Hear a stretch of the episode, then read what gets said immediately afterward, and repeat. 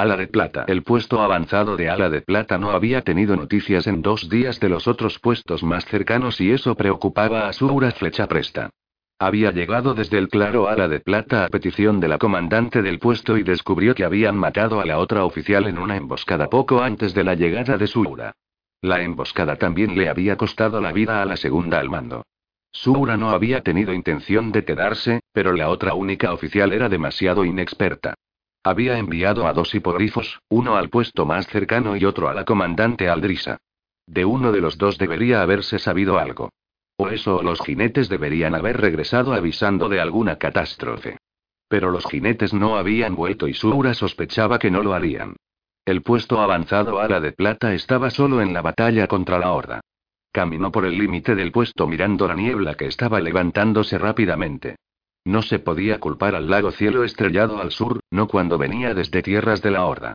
Un rugido grave de advertencia sonó tras ella. No mostró sorpresa alguna, consciente de quién seguía sus pasos. Calma le dijo Sura al enorme sable de la noche negro que la acompañaba. El animal llevaba una armadura marrón dorado con gemas púrpuras sobre la cabeza y a los lados. La elfa de la noche también llevaba una armadura completa, como todos los que estaban de guardia, aunque la zona de sus hombros estaba más decorada con finas bandas doradas sobre el color plateado. Aquellos que creían que la armadura era más ornamental que útil habían descubierto para su desgracia, si eran orcos u otros enemigos, que la protegía bastante bien mientras ésta los destripaba. El ulular de un burro llamó su atención del modo en que el gruñido del sable de la noche no lo había hecho. La comandante del puesto miró hacia el techo del edificio principal donde se encontraba un búho de color hollín. El ave miraba hacia el bosque y de repente abandonó su posición. Descendió hasta Sura, que la estaba esperando con un brazo estirado para que tuviese donde posarse. ¿Qué pasa, Utiu? preguntó en tono grave. ¿Dónde? En respuesta, el búho ululó una vez y luego giró la cabeza ligeramente hacia una parte concreta del bosque. Sura siguió su mirada expectante. Los centinelas se embararon cuando una figura surgió de entre los arbustos. Solo se calmaron cuando les quedó claro que era uno de los suyos y por así decir. La figura que regresaba a la de plata pertenecía a un grupo que no caía precisamente bien entre la mayoría de los centinelas, pero que podían ser útiles y, a ojos de Subura, algunos habían demostrado su lealtad más que suficientemente. De hecho, Sura confiaba tanto en la que se acercaba que había alcanzado un grado de mando y ahora servía como oficial de suministros. Por supuesto, su papel de exploradora, a falta de una palabra mejor, junto con los deberes extraoficiales relacionados con él, seguía siendo el aspecto más importante de su utilidad. Y Liliana Lunardiente la saludó solemnemente. Subura, has vuelto antes de lo que creía y esperaba. La otra elfa de la noche era un llamativo contraste con Sura y por no mencionar a la mayoría de los demás que se encontraban allí. No era solo porque llevase un oscuro ropaje ceñido que le recordaba a Sura más a un bucanero humano, sino que Liliana irradiaba una presencia que de algún modo era semejante a la de un pirata salvaje. Según decía la tradición, aquellos de la misma vocación de Illana no eran mucho más respetados que los piratas, aunque llevasen años siendo parte de la vida de los elfos de la noche, pero los tiempos cambiantes encontraban cada vez más puestos para ellos entre los luchadores de la alianza. Illana envainó las dos espadas largas que utilizaba en lugar de agujas. Con una sonrisa irónica, preguntó. ¿No me has echado de menos? Basta de bromas. ¿Qué has visto? Mejor aún, ¿qué no he visto? ¿Y qué he oído? La comandante la miró algo exasperada. Utiu un ruido que se hacía eco de esa molestia. La sonrisa irónica se desvaneció un poco. Muy bien. Primero, la niebla es tan espesa ahí fuera que apenas se puede ver a unos pocos metros de distancia. Si no nos meternos de cabeza en ella, deberíamos usarla como ventaja. Pues nos quedaremos en nuestro puesto. Desgraciadamente, se mueve hacia nosotros. A ya le había parecido que era así, pero oírlo confirmado la afectó. Podrías haberlo dicho desde el principio. ¿Cómo de rápido? Lo bastante como para que sea buena idea que ya estén todos en posición. Así de mal, pensó la comandante. ¿Has dicho que has oído algo? Zumbidos. Como una gran masa de avispas. Y otra cosa. Cuanto más te metes en la niebla, más apesta a aceite, como si alguien encendiese un montón de lámparas y las dejase encendidas. Sura sabía lo que significaba eso combinado con los zumbidos. Goblins. Hay goblins ahí fuera. Y Liliana no parecía impresionada. La noche que no podamos con un puñado de goblins es la noche en que Valle Fresno debería caer. Ten cuidado con lo que dices, contestó la comandante, aunque a ella tampoco la preocupaban mucho los goblins. Lo que la molestaba mucho más era lo que estaría marchando con ellos. Miró hacia arriba, a los altos árboles que estaban delante. La niebla no era tan espesa como para tapar las copas. Sura había enviado a un explorador hacia arriba para ver si podía ver algo, pero era como si el bosque hubiese estado bajo una espesa manta a través de la cual las copas resaltaban como islas. ¿Dónde están los demás? Le preguntó Illiyana de repente. Era una pregunta que Sura había estado esperando, pero que no habría querido contestar. Tú eres la única que has vuelto. Por una vez, Illiyana pareció algo inquieta. ¿La única? Había habido otros tres que se habían dispersado en la niebla con Illiyana. Basándose en sus destinos, Sura había esperado que volviesen antes. El hecho de que no hubiesen regresado aún significaba que ya no iban a hacerlo. Y también que el enemigo estaba todavía más cerca de lo calculado en un principio. ¿No has visto a nadie, Illiyana? Encontré algunas huellas que se internaban en la niebla hacia el este, pero parecían demasiado visibles y por eso decidí no seguirlas. Muy probablemente ha sido buena idea y Liliana era una rastreadora experimentada, más aún que los otros tres.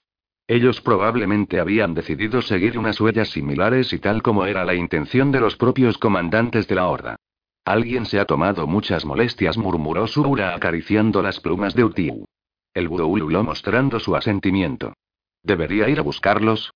No, creo que eso sería y oyó un ligero zumbido que provenía del bosque.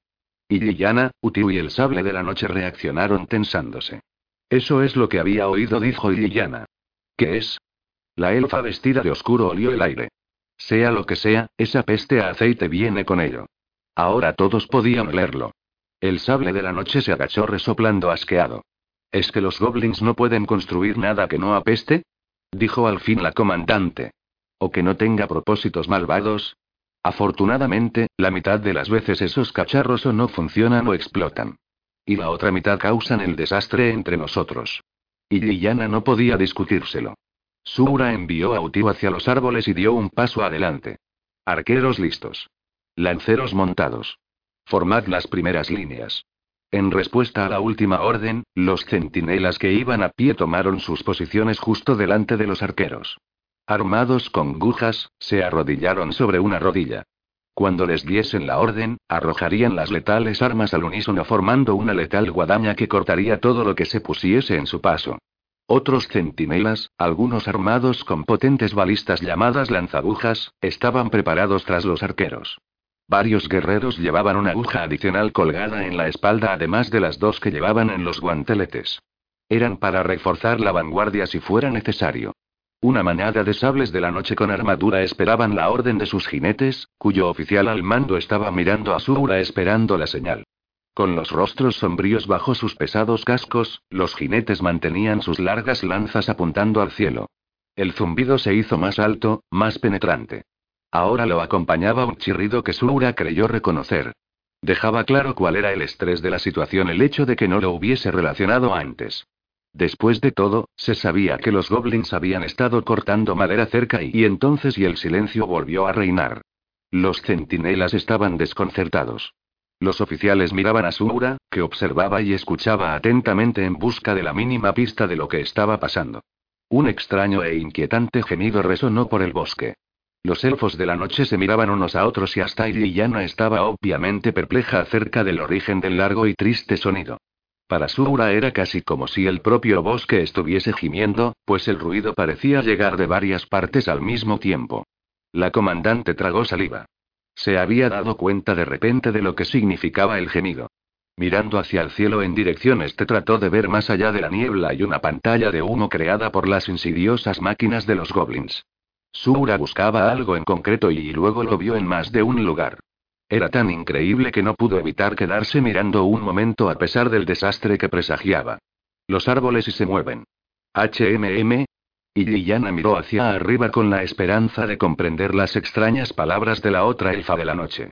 A través de la niebla, unos desmesurados troncos cayeron hacia el puesto, troncos coronados por grandes copas.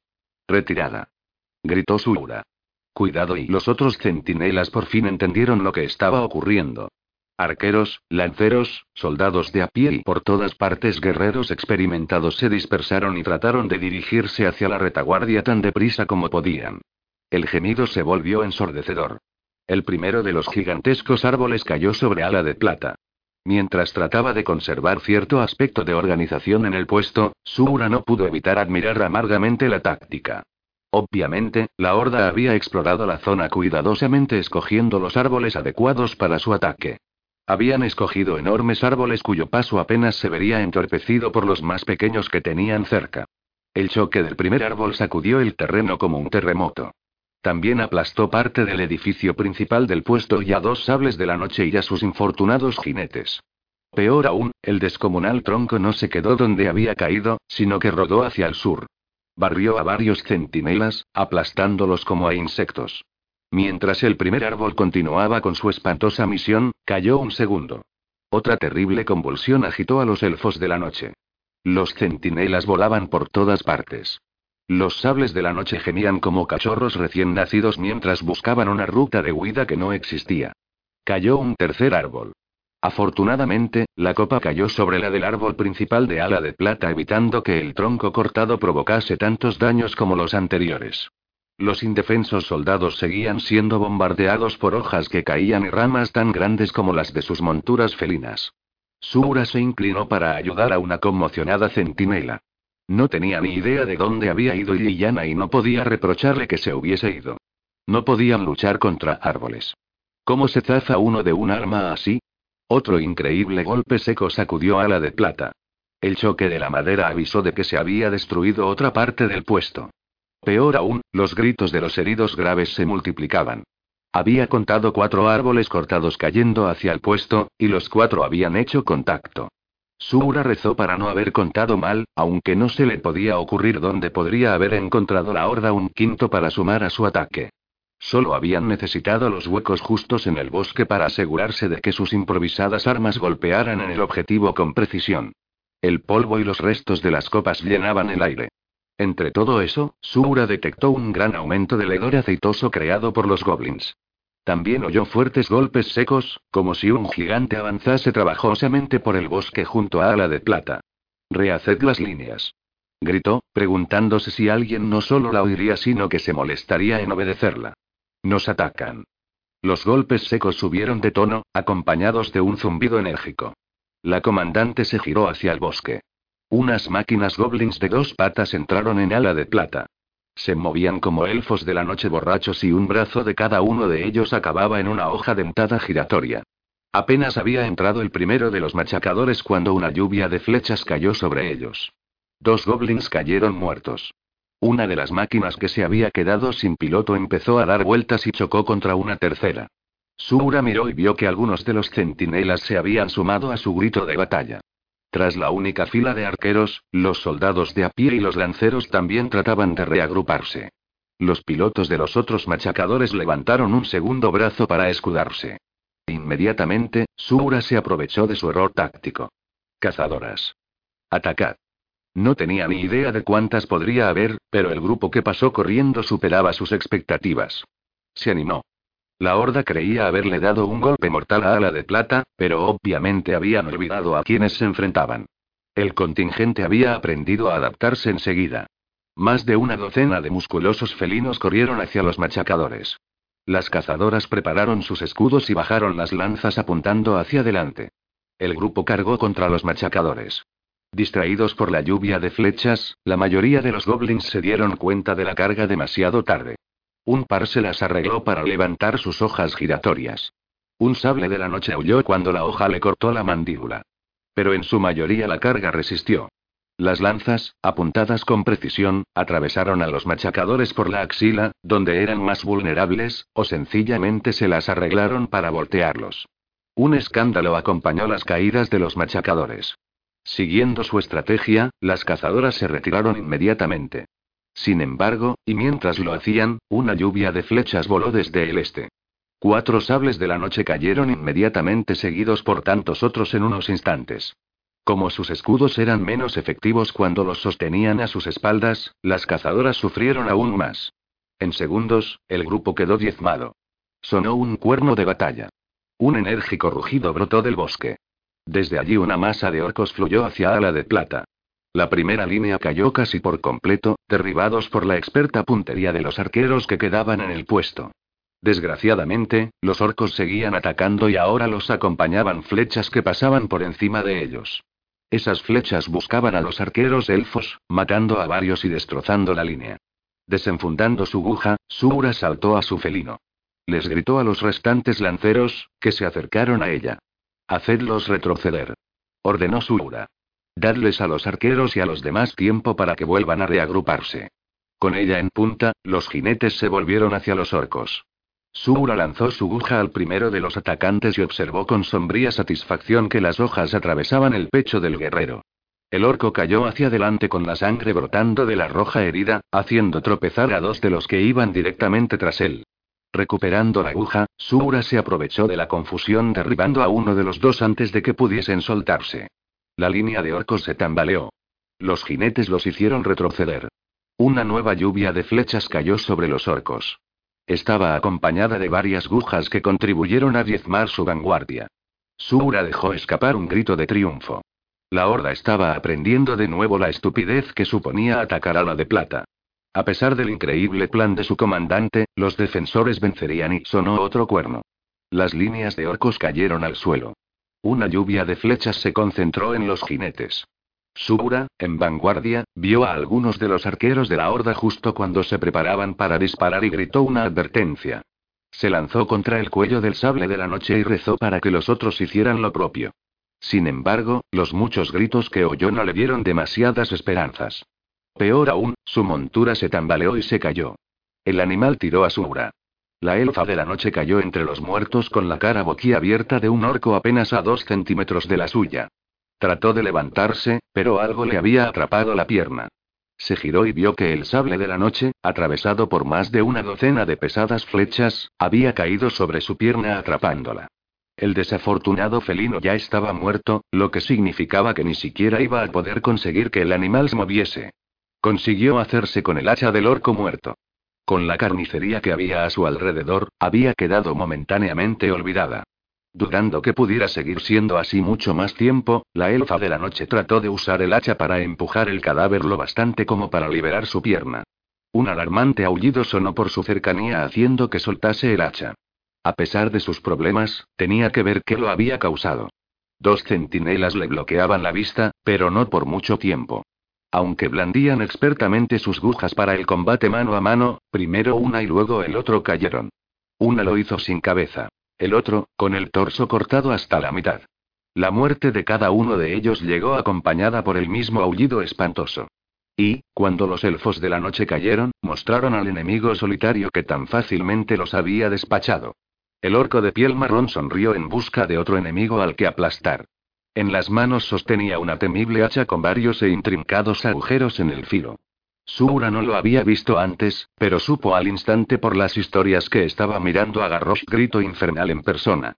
Como si la notase, este le dirigió una mirada llena de odio. La centinela volvió a coger el hacha y empujó el filo hacia el cadáver. Retorciendo el mango, usó la cabeza del hacha para empujar al sable de la noche lo suficiente como para liberar al fin la pierna. Bien declaró una voz profunda y turbadora, quiero una pelea justa. La elfa se quedó mirando al jefe de guerra, que todavía no se había movido. Sura se dio cuenta de que estaba esperando a que se pusiera en pie. Cuando lo hiciera, él se lanzaría para matarla. Aunque la elfa de la noche no lo temía, sabía por cómo le dolía el cuerpo que tenía heridas internas. Más importante aún, se trataba de Garrosh Grito Infernal, cuya destreza en combate ya se había convertido en legendaria. De repente otro sable de la noche se interpuso entre ellos. Impávido, el orco volvió su rostro hacia su nuevo enemigo. El felino lanzó un zarpazo a Garrosh, pero no se acercó al corpulento guerrero. Corre. Dijo la jinete. Solo entonces se dio cuenta Sura de que se trataba de Liliana. Pero su aspirante a rescatadora había subestimado a Garrosh grito infernal. El orco se lanzó bajo las zarpas del sable de la noche. Cogió el hacha y la empujó hacia arriba bajo la mandíbula del gran felino. La montura de Liliana aulló y se echó hacia atrás repentinamente. El animal se debatía agónicamente mientras la sangre brotaba de la herida que tenía debajo del cuello. La exploradora acabó lanzada hacia el cuerpo de otro felino. Y chocó con fuerza contra el pesado cuerpo y cayó rodando. Sura no se había quedado quieta. Se había colocado en posición acuclillada tratando de decidir no hacia dónde huir sino cómo ayudar a Liliana a luchar contra Garrosh. Ahora ella tenía que rescatar a la exploradora. Aunque gravemente herido por el osado ataque del jefe de guerra, el sable de la noche volvió a la lucha. Sura usó la valentía del animal para ayudar a Liliana a levantarse. Eso y no ha salido y como había planeado, dijo Liliana entrecortadamente. ¿Cómo estás? Liliana hizo una mueca. Creo que tengo el brazo izquierdo roto o quizá solo dislocado. Entonces será mejor que nos demos prisa en largarnos de aquí. Puedo luchar y no discutas. Ahora estamos tras las líneas. Tenemos que volver con los demás. El espantoso aullido del hacha de Garrosh volvió a cortar el aire. A ese ruido lo siguió un rugido furioso y dolorido del sable de la noche. Sura no miró atrás. Lamentaba el sacrificio del felino, pero no tenía elección. Quedarse sería un suicidio para ambas guerreras. A varios metros al oeste vio a algunos de los defensores que volvían a reagruparse, pero más al este la situación se volvía cada vez más desesperada. Allí centinelas sueltos, lejos de toda esperanza, luchaban contra uno o más enemigos aunque generalmente no tenían ni una posibilidad de vencer. Sura observó con horror cómo un orco le cortaba la cabeza a uno de sus oficiales. El cuerpo del centinela se tambaleó unos pasos antes de caer. En otras partes miembros cercenados señalaban los oscuros destinos de otros elfos de la noche. De vez en cuando se veía volar una aguja, pero esas señales de resistencia eran cada vez menores a cada segundo que pasaba. Sura y Liliana habían conseguido llegar a unos pocos metros de un pequeño grupo de arqueros cuando Sura notó que no estaban solos. Lamentándolo, empujó a Liliana hacia los otros defensores esperando que los reflejos de la elfa fuesen aún lo bastante agudos como para compensar la repentina pérdida de la ayuda de la comandante. Sura apenas pudo levantar su arma a tiempo para evitar que un viejo orco con un parche y cubierto de tatuajes marineros la partiera en dos con su pesada hacha. No era Garrosh, pero su experiencia y su determinación la pusieron a la defensiva desde el primer momento. Seré rápido, dijo el orco con voz ronca. Además, no querrás estar por aquí cuando él los suelte y la elfa no tenía ni idea de qué estaba hablando y no le importaba. Lo que preocupaba más a Sura era que sentía un hormigueo en la pierna que se le había quedado atrapada bajo el sable de la noche muerto. Después de todo, sí que estaba herida y esa herida estaba provocando problemas con su equilibrio. La elfa de la noche repitió el truco de Garrosh, lanzándose de repente hacia su atacante cuando éste hubiese esperado lo contrario. El asombrado orco se echó hacia atrás. Sura lanzó un hachazo, pero solo consiguió una delgada línea roja a través del brazo del orco. Desde atrás una flecha cayó entre ellos. Otra rebotó en la hombrera del orco. El guerrero de piel verde enseñó los dientes y se retiró cuando otras dos flechas lo acosaron.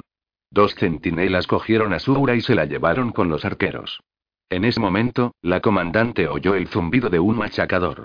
Algunos de los goblins se las habían apañado para volver a poner en pie sus viles máquinas y estaban terminando de destrozar lo que los árboles derribados no habían destrozado ya. Sura olió fuego. El edificio principal estaba en llamas, aunque no sabía si había sido cosa de los goblins o por otra causa. Se planteó arriesgarse y correr a recuperar algunos de los valiosos mapas que había allí, pero sabía que era demasiado tarde para hacer nada. El terrible aullido volvió a resonar en sus oídos. Garrosh, con el arma chorreando de sangre, lanzó una orden ininteligible a sus guerreros. Incluso los goblins respondieron. Los machacadores formaron una línea y se detuvieron. Están y están a nuestro alcance. Y Liliana no se lo creía. ¿Se están suicidando? No importa. Arqueros, fuego a discreción. Y también quiero ver volar todas las agujas. Cada vez aparecían más supervivientes de ala de plata. Sura vio que los centinelas todavía tenían una línea de defensa aceptable. Cierto, parecían ser inferiores en número, pero no sería la primera vez. Pero cuando los primeros arqueros preparaban sus tiros sonó otro cuerno. Los arqueros dudaron. No esperéis. Maldijo Sura. Un monstruoso rugido brotó de la niebla fabricada por los goblins. Algo salió volando del bosque. Un proyectil enorme. Una roca varias veces más grande que Sura. La siguieron cinco más. Se enfrentaba a lo que parecía una variación de la misma pesadilla que había atacado el puesto al principio. Con casi la misma puntería, las enormes rocas cayeron sobre ala de plata. No había más elección que dispersarse. La última línea de defensa de los centinelas de ala de plata se vino abajo ante la amenaza de una fuerza que no podían detener. La primera roca gigantesca chocó contra el suelo justo donde los arqueros habían estado. Igual que había ocurrido con los enormes troncos, la zona tembló como si hubiese vuelto a tener lugar el cataclismo. Sin embargo, las rocas, proyectiles más precisos, levantaron grandes fragmentos de suciedad y piedras que salpicaron a los elfos de la noche. Una centinela que estaba cerca de Liliana cayó muerta con el cráneo hendido por un afilado fragmento de roca. Dos arqueros cayeron bajo una lluvia de tierra. Ala de plata se vio inundada de estruendos cuando cayeron las otras rocas. Dos de ellas destruyeron completamente los lanzagujas y a sus tiradores. Los sables de la noche, enfebrecidos por la catástrofe, ignoraban las órdenes de sus jinetes. La horda no perdió tiempo en aprovecharse. Garros soltó un grito de victoria, agitó su hacha y lideró la carga en persona. Unos pocos centinelas, derribados por el último ataque, se esforzaban por ponerse en pie lo bastante deprisa como para al menos defenderse del enemigo que se aproximaba. Respondieron bien y consiguieron acabar con unos cuantos orcos con las gujas y las espadas, pero ninguno sobrevivió demasiado ante una carga tan abrumadora. Y Liliana fue la primera en decir lo que era terriblemente obvio. No podemos seguir aquí. Debemos abandonar nuestra posición. Aunque quería negar lo que acababa de decir su compañera, Sura no podía. El número de centinelas se reducía rápidamente. Varios de los que seguían vivos estaban heridos o maltrechos y, ante el número creciente de orcos que llegaban a la batalla, habría sido un asesinato ordenarles que se quedasen. Retirada. Gritó Sura. Iremos más allá del río con la comandante Aldrisa. Aunque con desgana, los centinelas la obedecieron de todos modos. Se reunió a los más graves y, con la protección de los arqueros y guerreros ilesos, hicieron lo que ninguno de ellos creyó que ocurriría alguna vez. Abandonaron el puesto avanzado a la de plata. Los orcos los persiguieron. Para alivio de Súbura, entre ellos no se encontraban orcos montados en lobos. Más aún, los pocos sables de la noche que todavía obedecían ayudaban a llevar a los centinelas heridos mientras los otros seguían el ritmo lo mejor que podían. Los elfos de la noche eran muy veloces y finalmente los perseguidores perdieron terreno. Pero incluso entonces los supervivientes de Ala de Plata siguieron adelante con todas sus fuerzas. Había que advertir a los demás.